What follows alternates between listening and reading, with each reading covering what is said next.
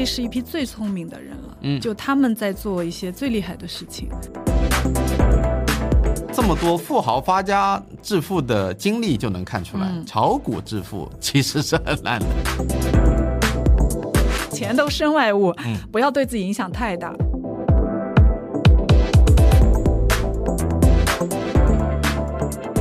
Hello，各位听友，欢迎来到新的一期截胡不劫财的节目。今天的这一期内容，我邀请到了一位私募界的一位老朋友来做客我的节目。首先，一个免责声明啊，我们本期的内容聊投资，但是不构成任何的投资建议，所以呢，呃，请各位作为一个参考来使用。那么，首先我介绍一下我这位老朋友，认识近二十来年的呃一位同学啊、一丹，一丹跟各位听友打个招呼。Hello Jeff，Hello 各位朋友，大家好，我是一丹。呃，我简单先介绍一下一丹的情况啊。一丹呢，他是一位呃专业的投资人，那么从事的是在一所家办一家十几年的家办企业里面，一直以自有资金在做一个投资的工作。那么他呃，我们可以简单理解成他是一个 FOF 的基金经理这样的一个角色，同时也承担了很多投研的工作。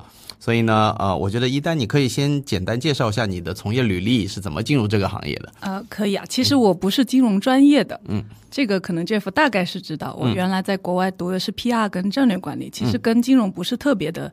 不完全相关的一个领域，但是我自己因为对投资还有从小就数学比较好吧，嗯可能有一点这种逻辑在的。然后我之前是，呃，国外读书的时候自己。赚了一些钱，嗯，然后呢，靠一个一小桶的金，后来就回国找一些投资的机会，嗯，然后也比较幸运的碰到了我的我现在合伙人，嗯，就我们其实是一个小团队，刚刚你提到的小家办的这样一个形式，嗯，以打理自己的资金为主，嗯，所以我们是会站在纯买方的一个角度去选产品，然后选项目去做投资。其实一路是这十几年下来吧，也算是呃不能算特别的平平顺。啊，肯定也是踩了一些小坑，但是相对呢，我们是比较谨慎，所以跟市场上，呃，有有一些大家起起伏伏吧，很多的机构也好，投资人也好，包括我们身边，其实也有挺多朋友，呃，呃，之前赚了很多钱，后面也有亏到钱，情况都比较多，我们相对就走的还算好。踩的算是小坑吧，嗯嗯，总体来说是这样子、嗯、啊。为什么邀请一丹来聊这一期的投资的话题哦？因为我觉得，呃，与其邀请一位公募基金或者私募基金经理，反而他的角色不一定呃那么的一致啊。为什么呢？一一丹他们的这家机构的特点，一是用自有的资金，对吧？所以自有的资金，你用自己的钱投资嘛，肯定是。胜之又慎，这是其一。对，第二点呢，就是我们这么长的一个履历在哪里？据我所知，你是经历过至少三波大行情的。有的，有的。一五年一波嘛，一八年，然后包括疫情这一波。对，是的。对，所以我觉得在经历过这么多大风大浪的时候，大家还能稳健的在打理自己的资产，我觉得特别是自己的资产，那所以我想听听看。这一期，呃，通过你们的投资理念以及一些嗯投资的方法，能给大家的听友支支招，看看在一个非常动荡和不明确、不明朗的行情下面，我们普通人该怎么投资？因为我自己也很想知道，我也是作为一个小白来学习的。因为投资确实真的是很难，我们这么多年下来也不敢说自己有有多懂，或者说看得多明白这件事情啊。因为市场其实每天都在变化。嗯，你你说呃。特别是中国啊，这个当然我们也有一些免责在里面啊，嗯、就是说，呃，政策上的变化，然后整个行情的变化，包括呃现在外围国际上的影响，其实对我们相对也还是比较大的。嗯，我谁都不知道说明天是涨还是跌。嗯，呃，那这个我们讲的涨跌所谓的大盘嘛。嗯，但我们投的金融产品不是单纯的说股票。嗯。或者说简单的呃期货加股票这样的配置，嗯、我们是做一个比较综合的。嗯，呃，就从整体的资产配置来说，像呃我我也之前听了 Jeff 的保险那一期嘛，嗯，你从底层的资产来说，保险到类固收到基金，嗯，到再往上，其实我们也投一级的。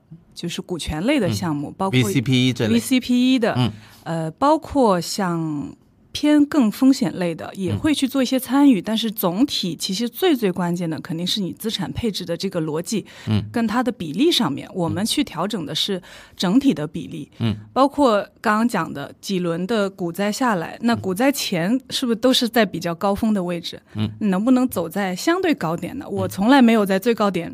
走过，我都是在可能次次次高点，嗯，因为整体风格是偏谨慎的，包括我们的团队风格。像风控的风格其实是非常的严谨的，我们甚至是更多的是错过了一些所谓别人暴富的机会啊，有些机会是在我们眼前了，都已经推到手上了，我们又赶紧推开啊，整体是偏谨慎一些，也是刚刚讲的，为什么说我们相对踩的雷会小一些？嗯，我们更希望整体上是通过这个配置。来达到一个稳健增长的这样一个目标吧。嗯，呃，但是每一天，像刚刚说，行情也都在变，每一年其实都是不一样的。嗯，包括在选策略方面，包括在呃。资金的这个刚刚讲的比例的调整上面，嗯，其实是比较复杂的。像你也知道，我是可能每个月来上海、杭州，包括去深圳啊，我们一直是自己在做调研。嗯，这个我们经常开玩笑说，真金白银口袋拿出来的啊，这个要就是谨慎再谨慎。所以相对可能跟刚刚提到的，跟市场上呃其他的一些大的 FOF 也好，就我相信大家也都非常认真啊，在做这个事情，但是。你完全是自己的钱，可能还是有一些区别吧。嗯嗯嗯。那么首先，呃，这里也很明确，因为投自己的钱又是投 FOF，所以呢，我们管的资金量呢也是体量比较大的。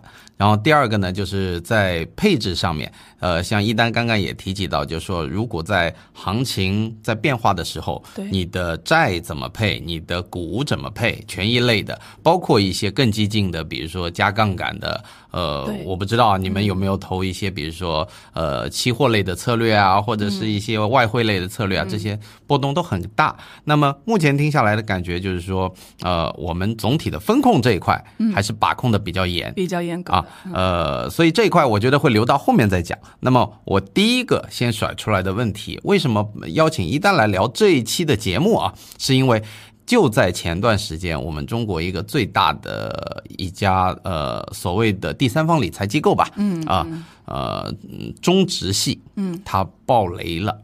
那么这个事件呢，其实呃传导到我们个人投资者身边呢，已经听到一些身边的朋友。也发出预警，或者说无法兑现他们到期的资金了。是的，所以那就在七月底的时候，我就立马给你发了个消息。对，我说你怎么看这件事情，影响面有多广？因为可能它连带出来的这种后面的一连串的风险，我觉得呃要引起重视。啊，肯定会对资本市场引起一个冲击。那呃，我想请一丹先来简单介绍一下，你觉得说它这个中植系的暴雷的产品是个什么样的情况？然后呃，跟我们现在有没有投他们的产品，或者说有没有避开？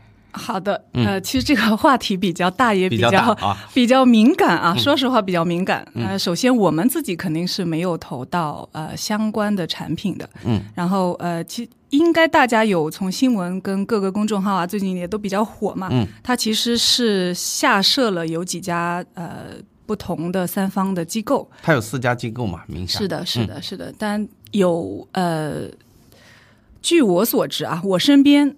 其实是有踩到雷的朋友的，嗯，呃，不止一个，嗯，最近呢，其实我来的前几天也有朋友在问啊，就是在咨询，嗯，那我这个产品可能发生逾期了，嗯，或者说我已经看到这样的新闻了，但是我的产品它也许是一年期，嗯，还没到，会不会影响到我的产品？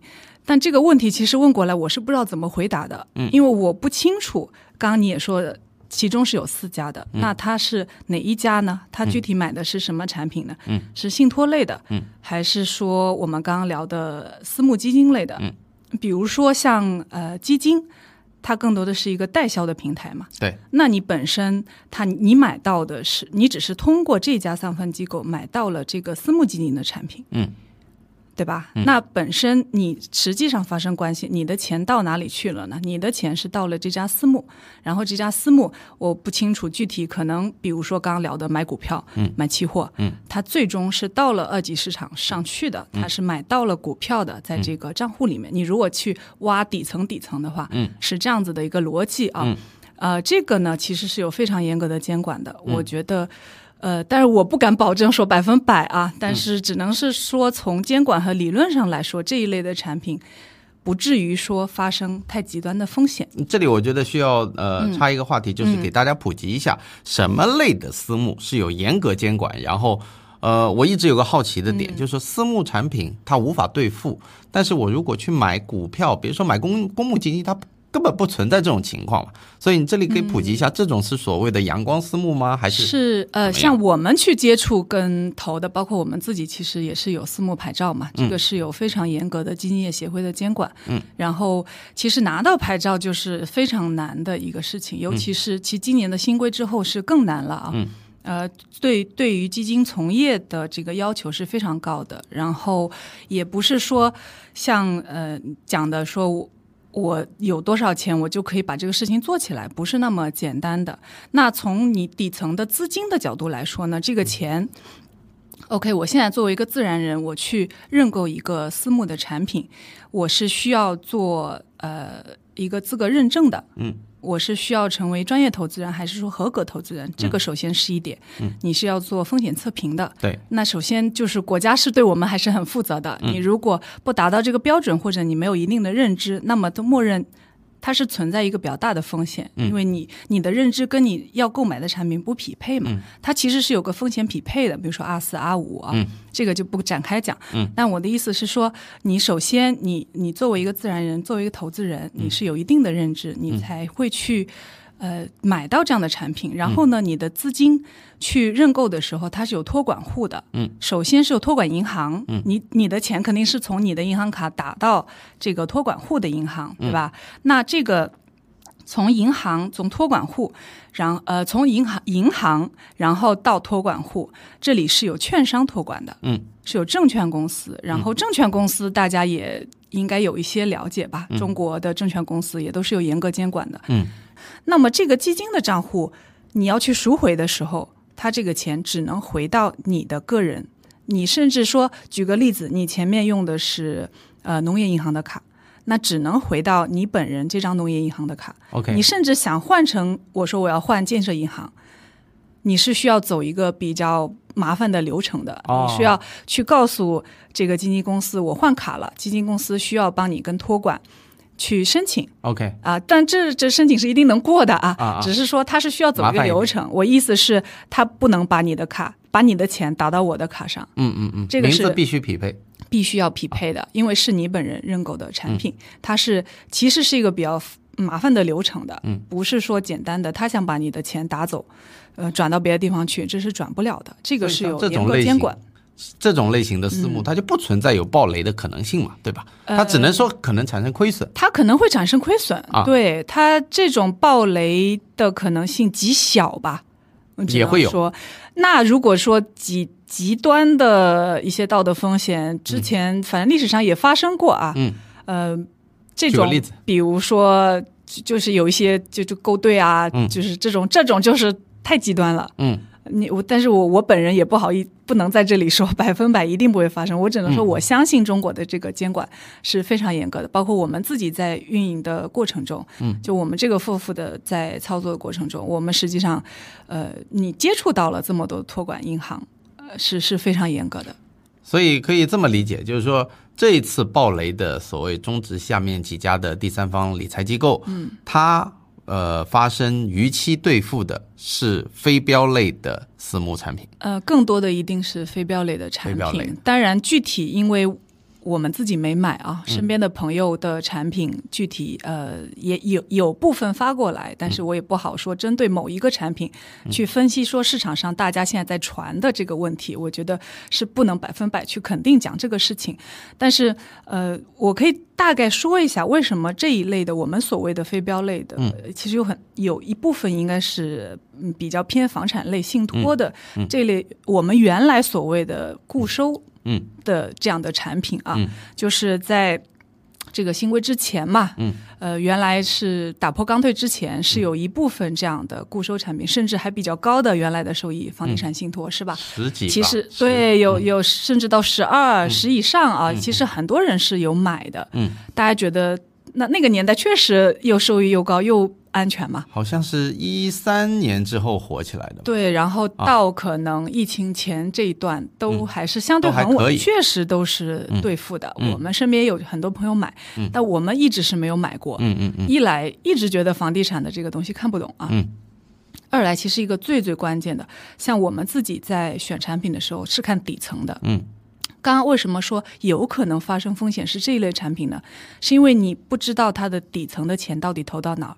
嗯。这个又回到刚才私募的话题了。嗯。比如说我们在产品设立的时候，嗯，就是有个严格监管的。嗯。我这个产品是投股票，嗯，投债券，嗯。投期货，我们在合同里面是有明确规定的。嗯，呃，但是其实这个说回来是跟一级市场也是一个类似的情况啊，就是你的钱到了产品层面之后，它最终打到哪里去，我不知道。嗯，我只能说从这么多年我去投产品的角度来说，我不是百分百的确定嗯，我这里我把它翻译成白话啊，啊。就是说，如果你投一级市场的私募产品，比如说投 VC、投 PE，对。它可能一投出去就是我理解啊，呃，几十个甚至上百个孵化的项目，是的，是的，但是它最终这些孵化的项目的流向，它后面底层是什么，你真的查不到。没办法去确认，或者说你哪怕他告诉了你啊，我投了这三十家、五十家公司，嗯，你也不好说其中哪一家到底有没有呃，是是是什么问题？它为什么倒了呢？嗯，就有时候很难判断，也是为什么我们投一级相对肯定也会少一些啊，然后我们在团队的选择上会更严格，嗯，因为它的不确定性会更高。更容易发生道德风险啊。呃，可以这么说吧。嗯然后就是说把控性相对会低一点。嗯，你说呃，阳光私募啊，虽然那期货种类也很多呀，股票嗯现在五千多家、是吧？他最终买到哪一家，那我确实也不好去把控。嗯，但是起码都是非常的公开的，嗯非常阳光的。嗯嗯，然后你买到的上市公司，我起码说。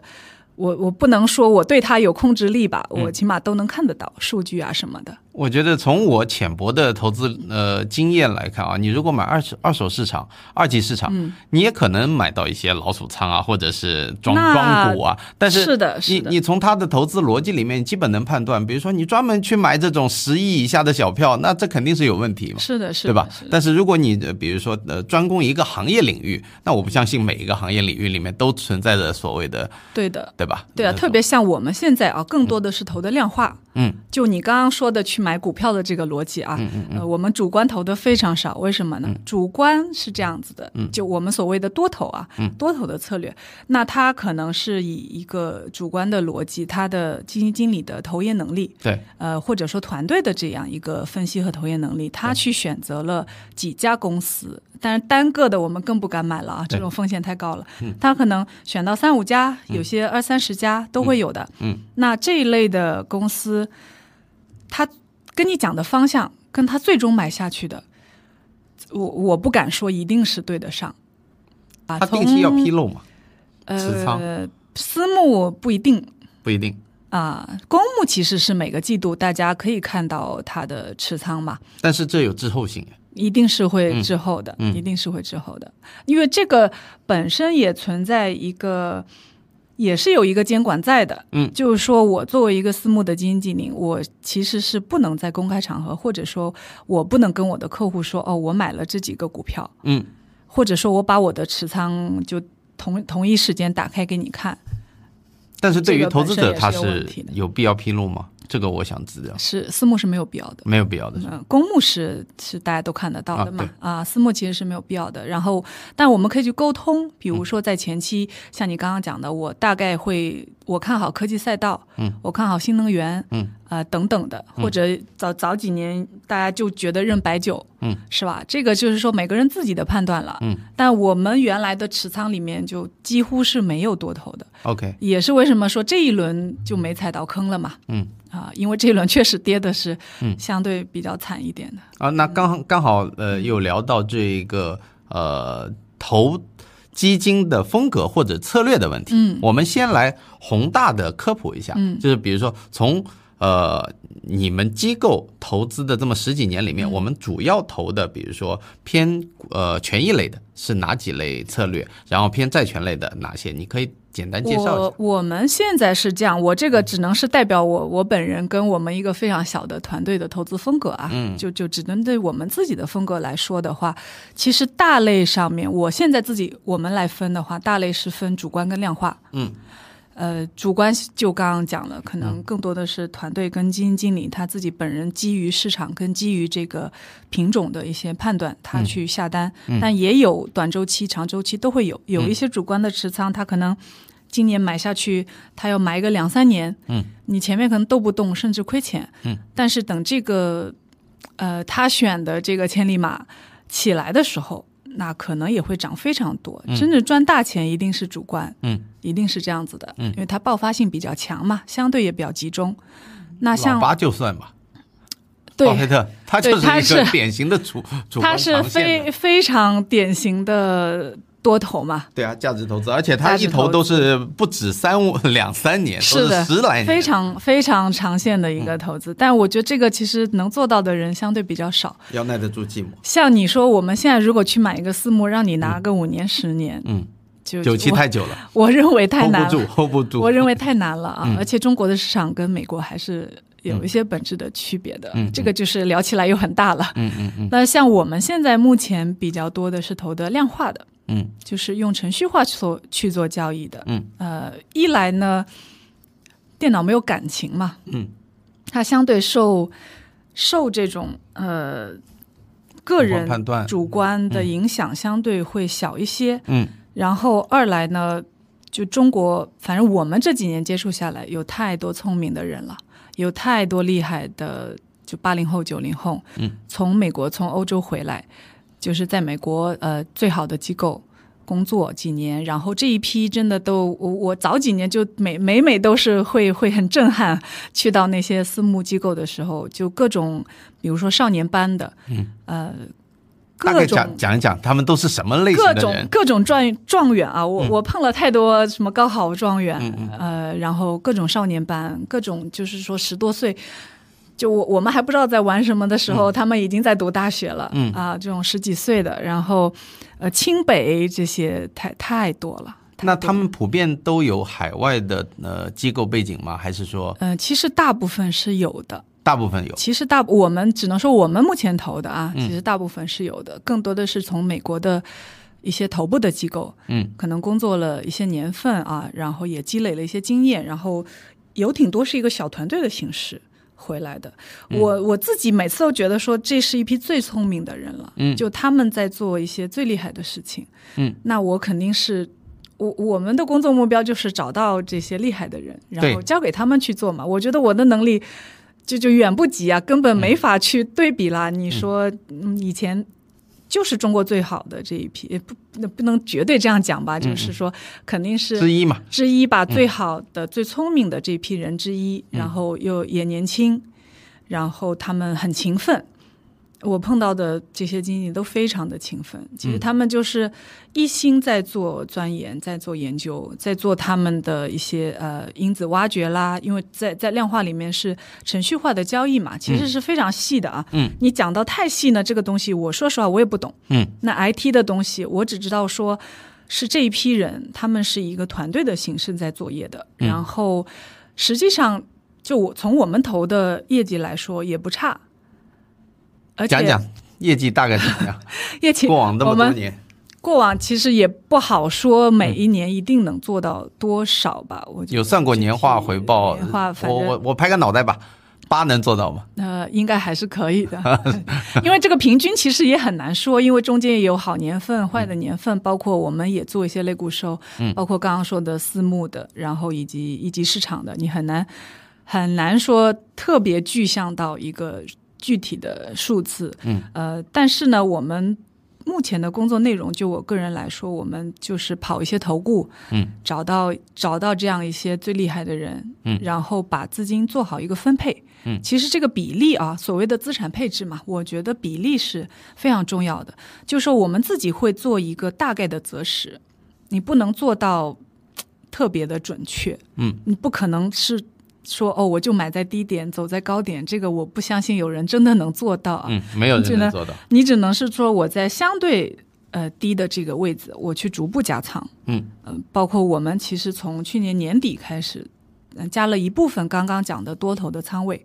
我们原来是在那之前是空仓的，就针对多头这块，以及 CTA 就期货这块，我们是空的一个状态。嗯，呃，现在最近也都在陆续的加仓，嗯但是我是属于那种非常呃小小跑入场吧。嗯，啊、但试水。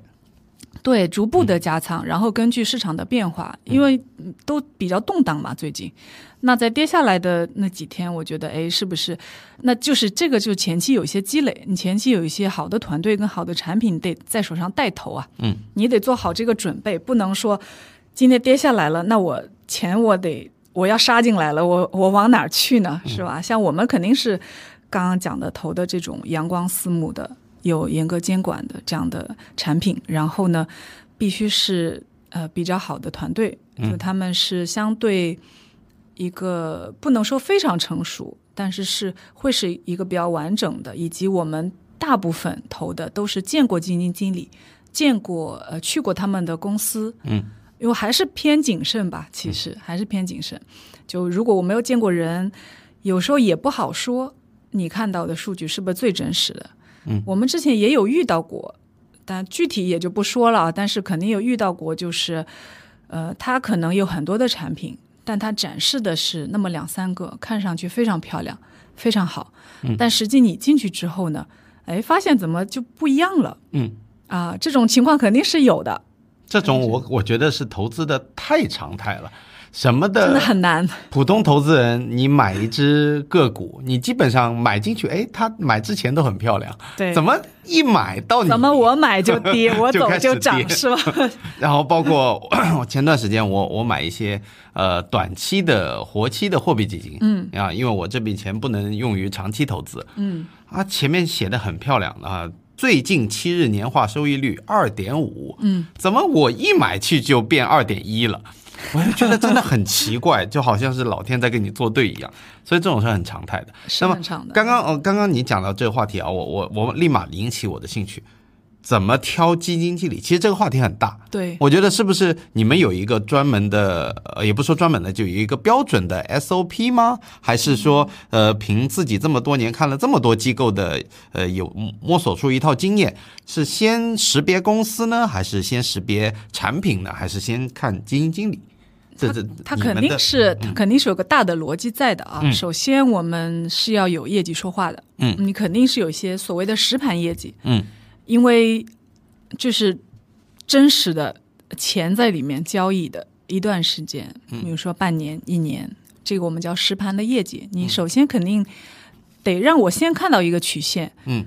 呃，前面是赚的还是亏的，这个相对应的肯定是根据市场的行情来看的，不是说它前面啊、这一年可能赚了三十个点、五十个点，就是非常好，不一定的，可能大盘就涨了三十呢，对对吧？我们更多看的叫做超额的收益，嗯，阿尔法，对我们看的是阿尔法，嗯，那这这个才是体现每个不同的团队的实力跟能力的差异化嘛，嗯，那从数据来分析，我们先会找到一些，诶，它比较突出，它在同类的策略里面，那肯定是同类做相比嘛，嗯，它在同类的策略里面，它的阿尔法是比较强的，你会找头部吗？因为比如说你在基基金呃，不是有那个排名的有的系统吗？有的我们会看，但是从这么多年来说，我们没有投到过最大的。嗯，就是说，其实是有一点点主观性的，说不去投最大的，最你是指规模最大还是指什么？一个是规模，还有个比如说最近有一些特别网红的，每一段时间都有特别网红的那么一两家，嗯。就他跑出来就是比别人好特别多，嗯，呃，跟别人差异化很大。就我们讲的相关性，会有那么一两家在不同的时期跟别人相关性就不高，嗯，那这一类的我们往往都不会去投，嗯，因为它的可持续性，我觉得是要打一个问号的。呃，刚刚也一直反复强调说，我们比较谨慎嘛，嗯，我们不想去赌说哦，他跟别人做的不一样，那么他的后面一年、两年甚至更久都会比别人好那么多。我们更愿意去看说中规中矩，但是比中位线好一些。然后就中不溜秋偏上一点。呃，那肯定就尽量往上走啊，但是不是说最顶尖的那几家，可能是这样的一个逻辑。一个是最好的，所谓的最大最好的那几家呢，我们的资金量也没有那么大啊。嗯你去投的时候，你想见到这几个主主理人吧，嗯，概率很低。嗯你你可能投到个，比如说现在定制有些基金，可能比如说一一一个小目标以上的，嗯，这种你都不一定能见到这种大佬啊，嗯是比较难的。这个说实话，相对难一些。你指的大概规呃呃管理资金体量大概在多少的？比如说有一些几百亿、大几百亿的，嗯就就就几百亿以上的这一类的，你想要见到呃基金经理相对难一些。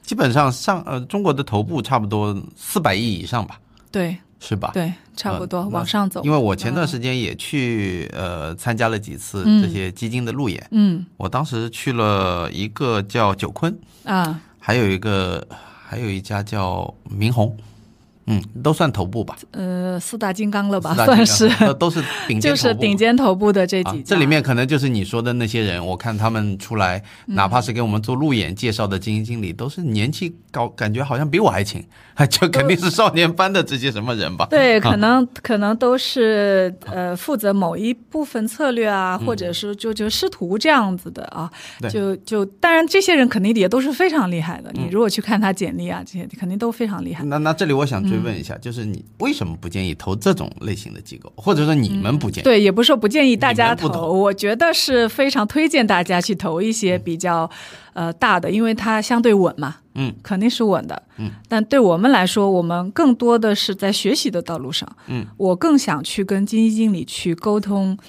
呃，虽然这个东西我可能没那么懂，但是我想要去跟他沟通以及学习，希望他能把他的逻辑告诉我，嗯，呃，希望他可以去跟我更多的交流。以及在市场变化的时候，比如说我们投的时候预期，举个例子啊，我们预期比如说它有二十三十的这个超额，嗯，那最近哎算下来年化只有十五了，嗯，为什么呢？当然市场上肯定也有一些市场原因，嗯，但是是不是它的策略是需要迭代的，还是它的规模一下子太快了？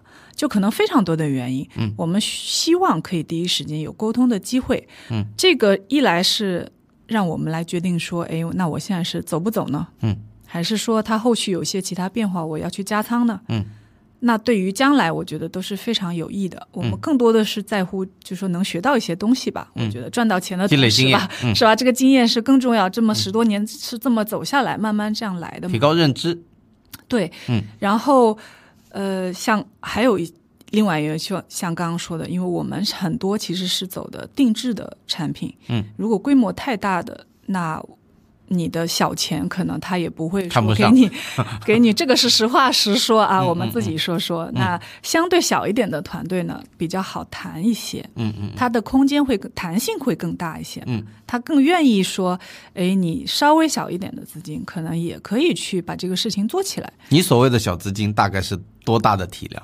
那目前三五千万，三五千万，就是说看策略，不同的策，有些策略可能可能一两千。嗯，现在其实基金去新的基金产品去备案的时候，也是一千万起嘛。嗯嗯。啊，这个就起点也是摆在那里的。但，看不同的策略跑出来，它需要的额度是不一样的。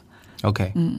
那像这种小，就是说规模没有那么到达头部的话，嗯它呃，因为在我理解啊，你们不管是投公募也好，投私募也好，有的时候呃，规模反而是一个双刃剑，嗯，它体量太大了，它标的就变少，流动性就变少。对的，所以体量小的话，有的时候船小好掉头是这个意思啊。所以，但是呢，它的稳定性可能会欠缺一些。对你一定是冒一些风险的，嗯呃，就他有没有这个团队有没有能力去管理这么多的资金？就是说，比如说我们投他的时候，呃，二十亿，嗯，十几亿，那如果他到五十亿的时候，到一百亿的时候，他能不能跟上这样的管理规模？嗯，以及说团队的这个。就耐不耐得住吧？嗯，有一种有有一些年轻人，我们也怕膨胀嘛，嗯开玩笑讲讲啊，就是说他觉得，哎，我这目过目前过来挺快的，嗯，他会不会就盲目的去扩张？也都是一些原因。所以我们其实对规模还是有一些嗯有一些在意的，会去看的。然后还有团队的稳定性，嗯，这个怎么判断？这个其实很难，这个就是说从从沟通上面了。你看他人员结构变化大不大，还是怎么样？是的啊，如果流动性太大的，那我们肯定就默认这个没有那么的稳定嘛。当然你也看核心在哪里了，嗯，就是说这个东西它是有个领头人的嘛，它的核心策略或者说核心团队是哪几个人，嗯，是不是是不是稳定的？嗯，你说前台来来去去肯定没关系啊，但是整体来说，我们更希望去投到一些。呃，市场上有一些公司成立可能五年、七年、十年，几乎没人走的。嗯，那其实你看任何一个公司都是这个道理啊，它的团队凝聚力，嗯，这个企业文化，嗯，我们肯定是很会更喜欢的。嗯嗯，我我们会觉得它的发展肯定会更好啊。嗯，它更更坚固嘛。我觉得这个是针对每个行业，其实都是这个道理。但市场上也确实有很多分家的情况嘛。嗯，呃，挺多的。嗯，肯定很多嘛。挺多的，我们也遇到过，也投到过，嗯，然后甚至分出来之后跟着他投了，也都是都是有的，也有做得非常好的，嗯，啊、这个这个就是说我们实际上自己不懂这个所谓的策略怎么写嘛，就我不好判断说这个东西到底是以谁是是他带来的，还是说每一个人占了多少比重，嗯，其实是很难去判断的。但我们会有一些在圈内久了嘛，你认识的人比较多，证券公司啦，然后有一些比如说软件公司，大家各各种上下游吧，合作方，你会听到一些风声嘛？嗯嗯嗯。那呃，我想我好奇再问一个问题，就是像我们认识的这么多的，比如说呃，在这个投资领域的大佬也好，或者从业者也好，积累了这么久的经验，你觉得在私募领域，因为它是一个相对在金融圈里算高精尖的一个呃行业类别吧，嗯，它的信息壁垒跟普通大众区别到底有多大？或者该这么说吧，就是有没有核心的策略产品，真的普通人没办法企及，这个摸不到，，这个一定是有的，一定是有的。差别很大吗？呃，不能说到很大，嗯但是就绝对也是比较可观的啊。这个也是我们为什么说就以自己的自有资金为主，嗯因为相对在我们的能力范围内，嗯在在你能找到的策略以及你能去拿到的这些核心策略来说，额度其实真的不多的。嗯啊，所以我们很难说。当然，也有一些个别的朋友啊，呃，会会跟着我们一起投一部分啊，也会有，因为我们也有 FOF 嘛，嗯，是会有一些，但是这个金额不会说太大，嗯，因为这个是非常现实的。其实各个行业也都是有这个情况在嘛。嗯那核心的策略，特别我我们刚刚说的。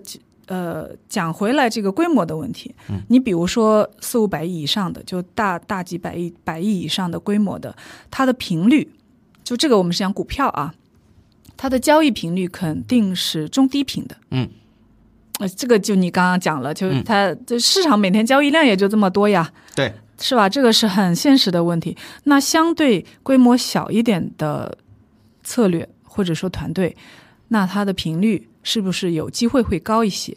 那会市场上还有一种叫超高频的，嗯，那频率越高，其实你理解它的风险肯定是越小的。你现在比如说在在两点钟买进来，那两点零二分卖掉，比两点钟买下周的周二这个时间卖掉，那你说哪个风险小呢？嗯，一定是马上卖掉。就是说中间的时间越短，这这个就所谓的频率相对越高的话，风险肯定是更小的。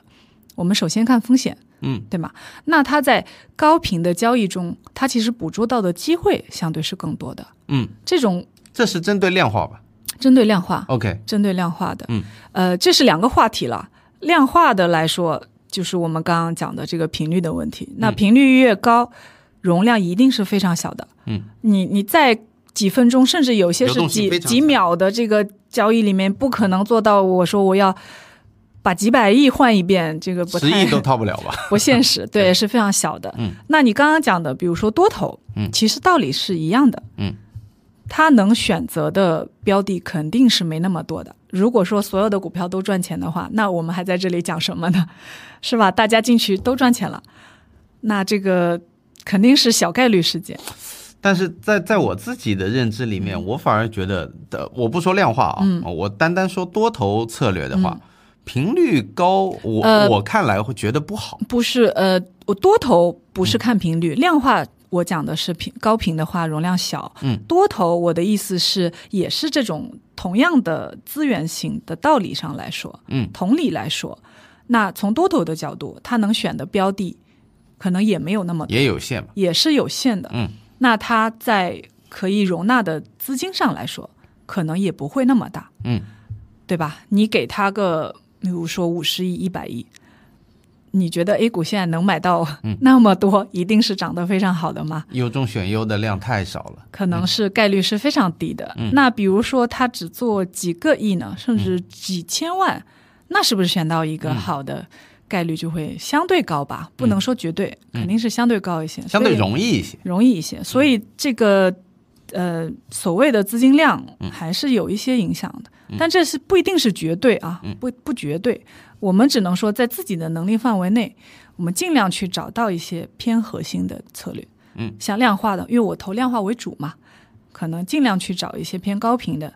或者说，最近我们一直在加仓的是像做融券的，嗯，因为融券本身是一个比较稀缺的资源嘛，嗯，啊，就是这一类的相对稀缺的资源，这样这样类型的产品，嗯，尽量是占一些额度过来吧。OK，啊，所以听下来，我我我其实本来想为自己或者自己身边亲朋好友问问，呃，如果说这个额度还是充沛的话，大家可以尝试尝试。后来想想。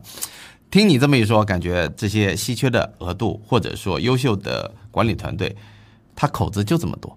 甚至我听说很多优秀的团队，他开放给自己内部投的，是的，而不不对外。是的，这个我觉得将心比心啊，是你跟我。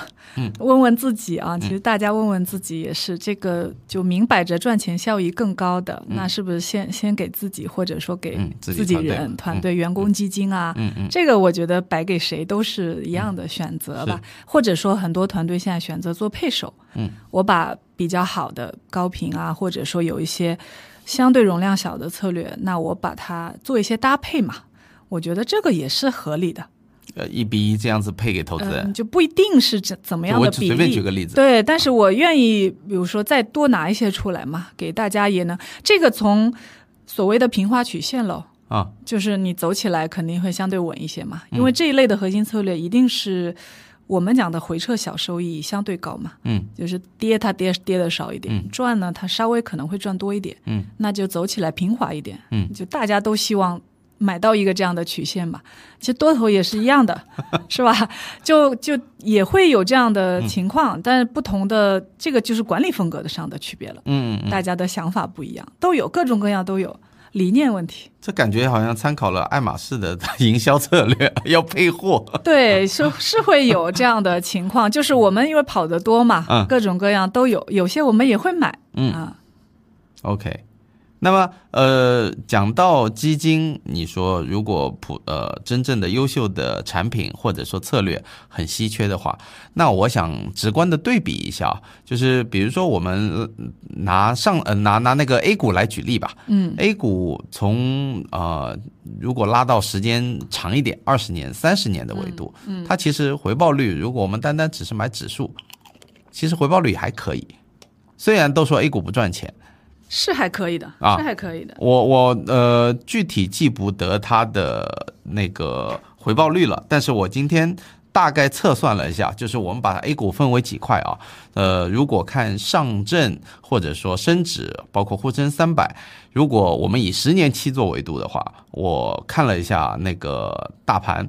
以沪深三百指数为例啊，一三年的时候，它的指数才两千三百点，嗯，那么现在呃，就在今天的价格是三千九百五十点，所以基本上十年的时候，它指数也接近快翻一番了，还是不错的啊，接近快翻一番。十年，如果你算呃复合回报率，应该能达到百分之七左右。六到七吧，六到七。如果沪深三百的话啊，然后再看另外一一个指数，就中证五百。五百，中证五百呢，它一三年的那个指数是三千两百四十点，嗯，现在大概在六千左右，对，所以也接近翻一番。嗯，所以有的时候我在想说，普通老百姓可能没办法有这么高的资金，或者有这么高的、这么强的资源去接触到这些高精尖的基金经理，他是不是？呃，如果在择时上面稍微把控住几个大的行情，嗯投投指数也能大差不差。我觉得你讲的很对的啊，我认为是这样子的，是是买一些指数是没毛病的。而且也不用担心暴雷。对，特别是你如果长线去看的话，就就我本人还是非常的正向跟乐观的去看这个事情的。我觉得经济一定是就长远长放大方向来看，肯定是向好的。那中间的波段，这个谁都不能避免。嗯，甚至说比较大的一个下行，就都是正常的。嗯，不可能是直线上去的，它一定是就就康波周期嘛。嗯，肯定是波段上行。嗯，那大方向一定是越来越好的。就是有这样一个信念，我觉得应该是支撑着所有人一起的啊。那朝着这个方向的话，指数一定是慢慢的上去的。嗯，在相对低位的时候去做一些加仓，我觉得是比较合理的。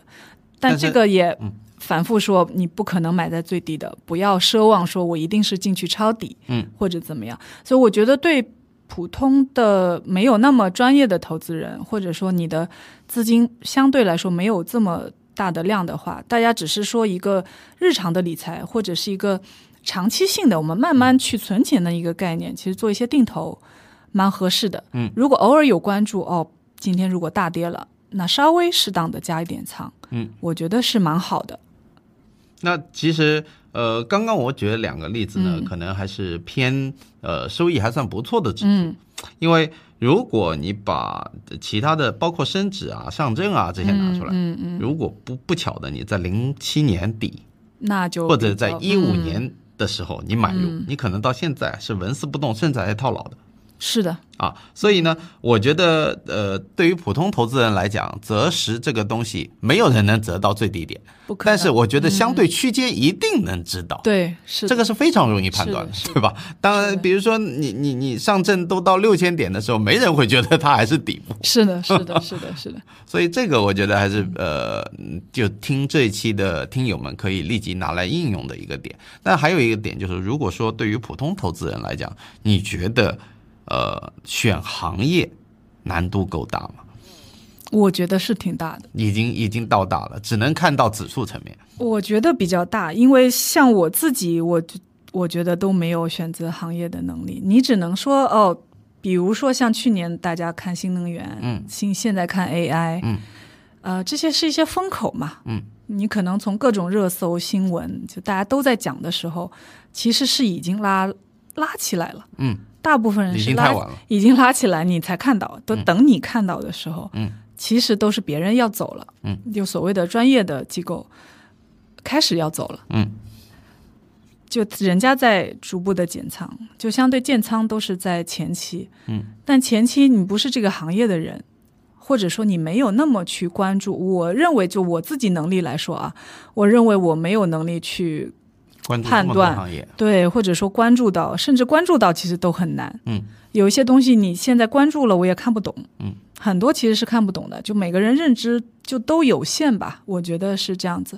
所以，我我们为什么选择给专业的人去做嘛？在大的方向，但是你刚刚讲的细分赛道的话，其实比较少做判断。嗯，我现在自己的话，我们是在一级市场做了一个判断，我投了科技。跟就国产替代这一块的，因为我觉得就大方向这个跑不了嘛，嗯，一定是这样子去走的，就这个是比较相对确定。嗯，那我找一个比较好的团队，他们是在这块领域有一些优势的，嗯，他们有他的圈子，他会找到这批厉害的人，我是肯定接触不到的，他们会在相对比较早期可以投到他。我只能是做一个这样的判断，但是从二级市场其实轮动太快了，嗯，我一直觉得轮动真的太快了。但如果我们把很难抓拉长呢？我只能说目前的 A 股，嗯，你不好说，嗯，这个周期的长短，风向变得太快了，嗯，然后之前也也有一些比较实际的案例嘛，比如说教培啊，就就是说有些变化太太大了，嗯。太多了，政策风险，政策上的影响太不，我只能说，就你确定，唯一能确定的是它的不确定性。嗯，就你根本不知道下周会出一个什么政策，还是说就哪跟哪又要打仗了呢？就就这种东西变化太快了，嗯嗯。啊、也就很难判断。我觉得我没有能力判断。那如果是这样子的话，你觉得对于普通投资的者的话，你给建议的心态应该是怎么个投资呢？嗯，首先你得心态要要放平嘛，这个是肯定，降低预期，降低预期，这个是肯定的。这个是不管从现在金融产品还是其实所有的整体的经济的整个大框，嗯大家都是其其实国家也在反复强调嘛，就降低预期。确实，我们从改革开放慢下来了，嗯啊，已经慢下来了。那心理上做好一个建设之后，你不要想着说我靠这个东西一定能快速的赚到多少钱，发家致富，呃，就不要想那么多啊，就就如果运气好，可能也有一点点小机会，但是不要朝这个目标去给自己下判断，说我就要靠这笔怎么样了。嗯，我觉得是逐步的分批建仓，所以刚刚讲的，比如说定投这样的模式。投指数，你刚刚说的指数其实是非常准确的。嗯，我认为啊，我给我身边的朋友是这么推荐的。我觉得是大家相对比较好理解，嗯，然后也相对安全。嗯，应该说是非常安全。对，嗯，你你也不敢说一定安全嘛，你可能会呃损损失，但是你不会暴雷呃，这个损失是在中间阶段性的，对我认为是这样，因为长线应该是长线是没问题的。嗯，然后还有一点，就刚刚讲的长线，你得拿得住，嗯，以及你这笔钱不是说急用的，像你刚刚自己也讲了，我可能短期要用的钱，我就投个货基喽，嗯。嗯，低就低一点，那流动性要保证嘛，对，那这个钱万一中间有一些大的事件影响，呃，所谓的套牢了，你能不能扛得住？嗯，你还能不能坚持？嗯，再去定投它，然后也不要影响你的生活。我认为，我一直觉得这个很关键。嗯，为什么我们一直投这种，一直说谨慎嘛？嗯，是因为我觉得我我希望我晚上能睡得很安心。嗯，现在如果说。大盘大跌，包括之前什么俄乌啊这种很极端的事件，其实大跌的时候，我自己内心是有底的。我觉得我做好配置了，我不会太慌。你如果压几个东西、几几支票，或者说怎么样，就还是很吓人的，是 是吧？我觉得睡得安稳是非，咱们也到这个年纪了啊，就是说，就是说我我一直追求一种相对的平稳跟平静嘛，内心不要太大的波澜。如果说你是一个亏一点点的小钱，或者说一下子赚到一些钱，会内心波动特别大的人，我其实是不太建议的。我我一直觉得是这样子，因为你你别把身体搞不好了，就开玩笑讲讲是吧？钱都身外物，不要对自己影响太大。我觉得是这样子。嗯，这点我非常认同。首先，我觉得投资的理念呢、应该它的目的赚钱，也是为了改善生活。是是吧？？但是你如果投的把自己夜不能寐，或者说那那都头发都变白了，那那不值得了。没意义了，对吧？对啊你就算赚到钱了，你当中已经损失掉了。是的，所以心态摆正，这个我非常非常认同首先是心态啊。然后第二个呢，我觉得就是我自己的一些经验，就觉得你把自己的预期如果想好的话，你就知道该怎么配了。对对吧？如果比如说像现在大环境，大家都知道经济增速在下降，嗯，无论是你大品类的资产的回报率都在下降，对存款、房地产、呃股票，包括呃商品，你你又不是专业投资人，你很难拿到一个回报率最强的一个品类。是的，所以在这样的情况下，如果比如说你的一年的预期回报率只有三，那你就做稳妥的固收类债券、货币嗯都能达到。嗯，如果你的预期是五，那你就配一个百分之三十、二十的股股权类，是的，对吧？如果你的回报率在百分之十，那我只能说你要么对吧，天赋异禀，你要么就是是要冒一些风险。要么就是异想天开。百分之十以上，如果年化能稳定做到，我想全中国也没几个人，非常难，非常难。非常难。其实其实真的太难了，嗯，而且这个就说回资金量的问题了，对，对吧？你你但凡多一点的资金，这个其实就是非常非常难，所以还确实就是一个资产配置吧，嗯，一个呃大类的配置，还有就是比例上的配置嘛，是啊，是。所以回过头来去看，你说呃，指数基金呃，或者说一些指数，如果你相对会择到它的低位，嗯，这个其实也很简单。比如说你去看它的历史的市盈率啊、市净率啊，是有一些参考数，对吧？它有各嗯种 band 嘛，你可以直接参考。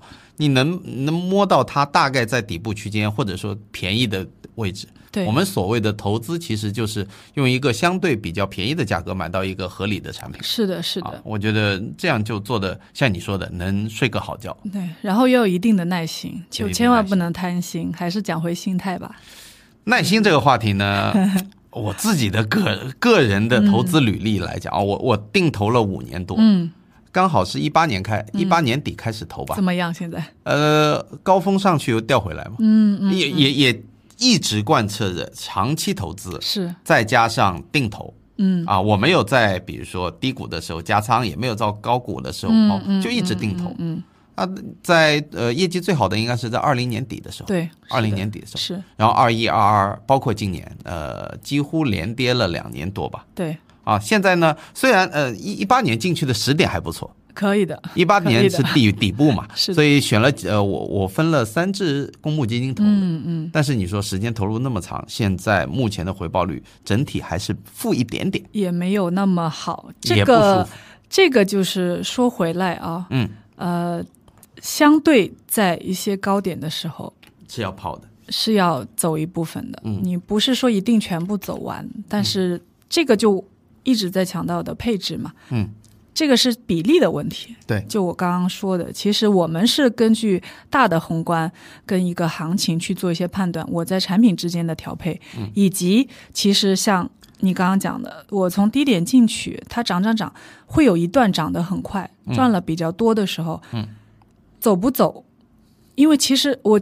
一开始我就最最前面，我刚刚讲了，是我从来没有在最高点走过，我们都是在次次次了，可能是、嗯因为我们比较谨慎，觉得说涨起来了，我就得开始先走了，也是就陆续进，陆续出，嗯，是这样的一个概念。就它开始涨到一定的阶段，那那现在我肯定不好说啊，一定是说涨了涨了什么三十五十还是多少啊？你只能说是根据整体市场，这个是。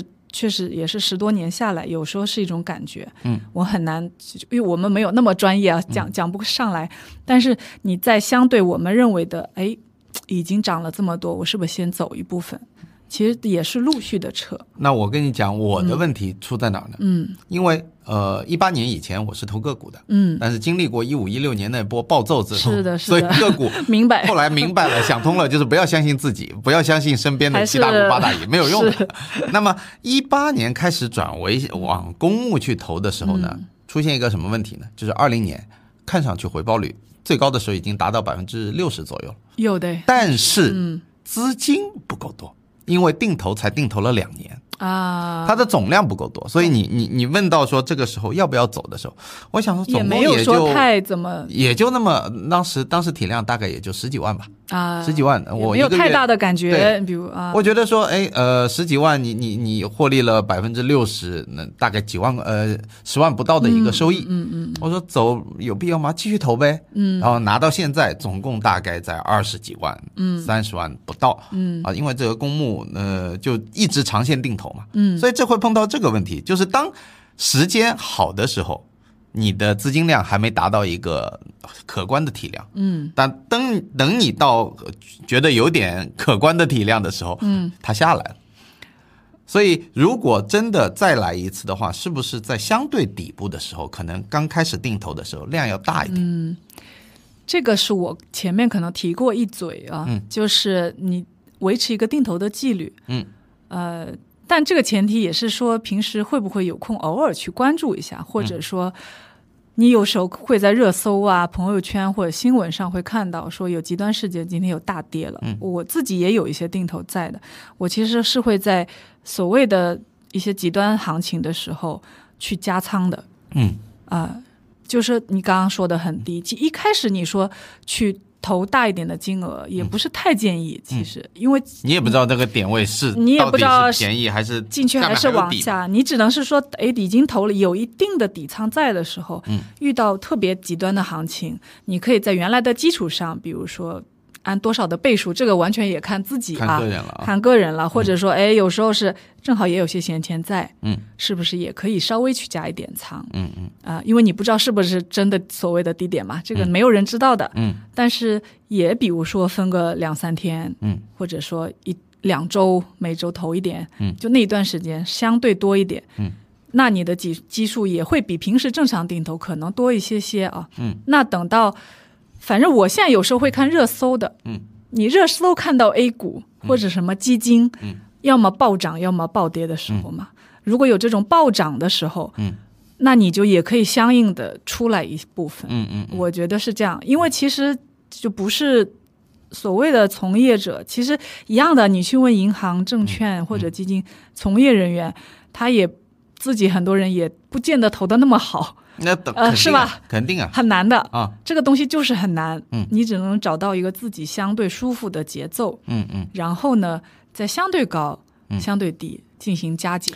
我本人是这样操作的。这里呢，我感觉有一点点悖论。嗯，因为定投的目的就在于让你不要择时，但是我没有加入了一些相对的。那那哎，你你有一个纪律在嘛？嗯。你的定投，比如说每周就是投这么多钱，但在极端行情、极端事件的时候，嗯。你进行一定比例的加仓跟减仓。嗯嗯嗯。我是觉得是可行的，嗯，当然也看每个人自己啊，这个就是说，呃，针对普通的投资者，嗯，你比如说像我们从机构的角度，我用 FOF 去投的时候，我的进出不见得每个产品都是每天像公募那么方便的，我想出出想进进，没有的，有些个别有锁定期，有一些不是每天开放啊，大部分不是每天开放的，就就其实限制是很多的，就但是我们也要去做一些大的择时嘛。嗯，就相对，但这个是最难的。嗯，就我也还在学习中，是。对，只能说慢慢找自己的节奏。我觉得投资这个东西，就是人得学一辈子。那必须。啊、你你没有呃，当然了，也不是说天天去呃无时无刻的去关注各种各样的财经新闻，这太累了。对，我觉得人可能就是在一些大的嗯方向上面去提高认知第一位吧。嗯，是的，是的，啊，那包括去跟优秀的投资者去聊，对。你你你肯定每个人身边都有几个比你厉害的人，对多去听听他们怎么打理自己的钱嗯。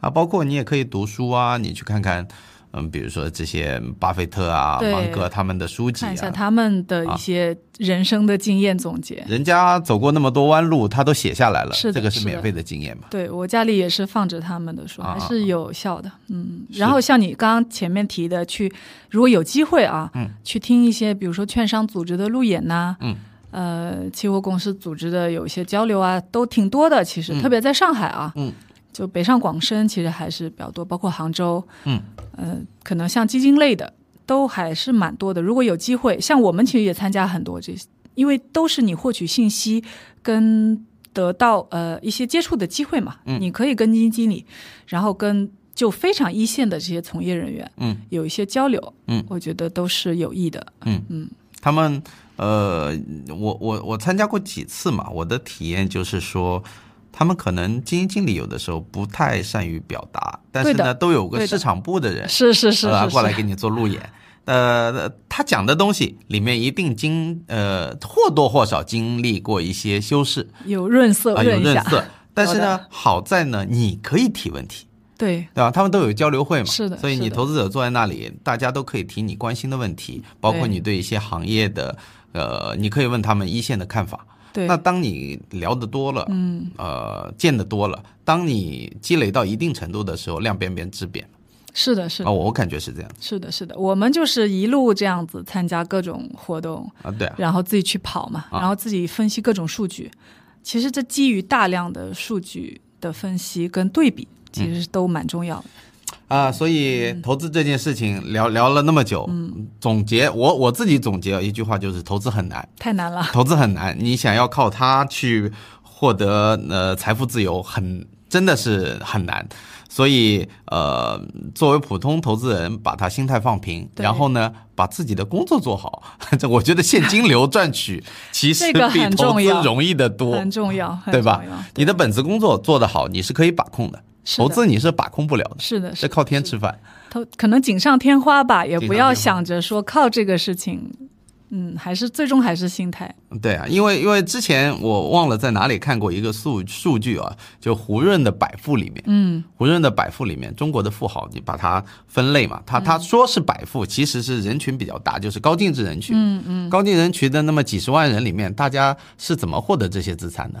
啊，这其中分为几个大类。一个呢是呃私营企业主，嗯，这肯定是最多的，对。啊，因为改革开放这么多年，造福了很多企业主。第二块呢就是呃那个呃呃高管，嗯嗯，啊企业高管，企业高管，嗯。那你无论是在民营企业还是在五百强里面，他们呃一个固定的现金流嘛，就是我们刚刚说的这个概念。然后第三类呢是炒房啊，投资中国客必须的，必须的啊，因为你比如说，如果在中国这二十年的那个楼市，你只要踏对几步，是。踏对几步，楼市的平均年化回报率在百分之十以上，很好，对吧？你股票做不到这一点的，嗯，大部分股票应该说做不到这一点，对，所以你他没有很少很少说到说哦，我是靠炒股变成一个高净人，这比例太低了。这个也是中国一个国情吧。对国情啊，你如果放到美国，那就那就反一完全反不一样，那就反一反彻底是反过来的。因为美国的资本市场，特别是股权市场，它嗯跟呃中国的那个楼市，它刚好是一个相反的一个配置比例。是的，是的，是的，啊，所以呃，从这么多富豪发家致富的经历就能看出来，嗯炒股致富其实是很难的。只能说还没有到这个阶段吧，没到这个阶段就是国情不一样。其实我刚突然你刚讲这个，我想起来，可能是很多年前，我忘记我在。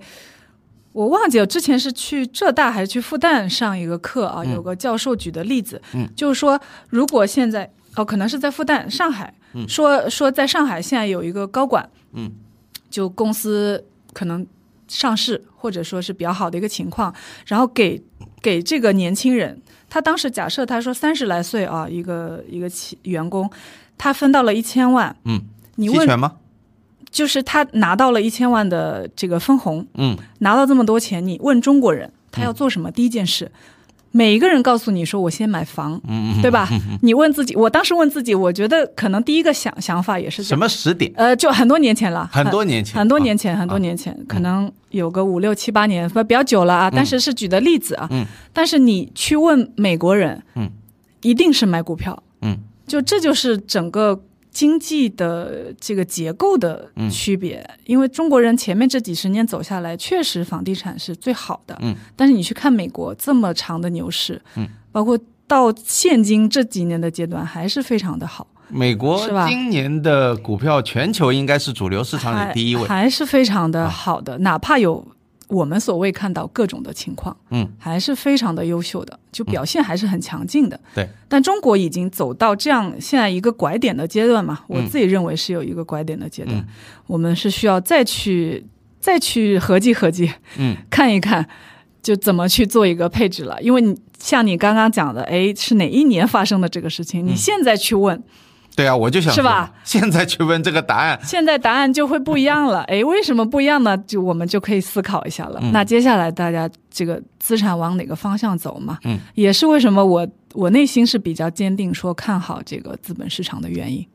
我也看好，因为 说实话也你也没办法了。对，就你真的是没没办法。从房地产里这种天量的资金，你该往哪里流？其中国没有实任何市场可以其实。市场上钱真的很多，你去看居民储蓄也好看，其实现在公募基金的量是非常大的，嗯很大。嗯，这啊这几年吧，公募就是速度特别的快。对，就还是老百姓手上有一些钱的，只是大家不太，目前包括消费都还没起来嘛，嗯，大家还是嗯比较的在疫情这一段还没彻底走出来吧，嗯大家，还是缺信心。还是差一些，对，对但是我我对长远来看还是有信心的，嗯，希望我我们这这一天早点到来，不要再把钱压压仓在不动产上面。是的，啊是的，是的，嗯，包括我们的资本市场啊，包括我们的科技啊，如果都能带动，将来有一个类似像美国六、六大科技巨子这种企业，那老百姓都能享受到这红利，就太好了，我觉得还是很有机会的，对吧？对。啊，我们必须坚定看多。那必须的，那必须的，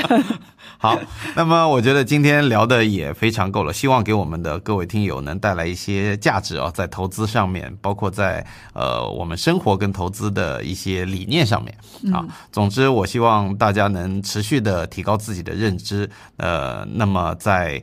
一个非常动荡的行情下面，能让自己立于不败之地啊！嗯，那，好，那么感谢一丹来做客我的节目，这一期的截胡不截菜节目就到这里，好，谢谢大家。谢谢，嗯拜拜拜嗯。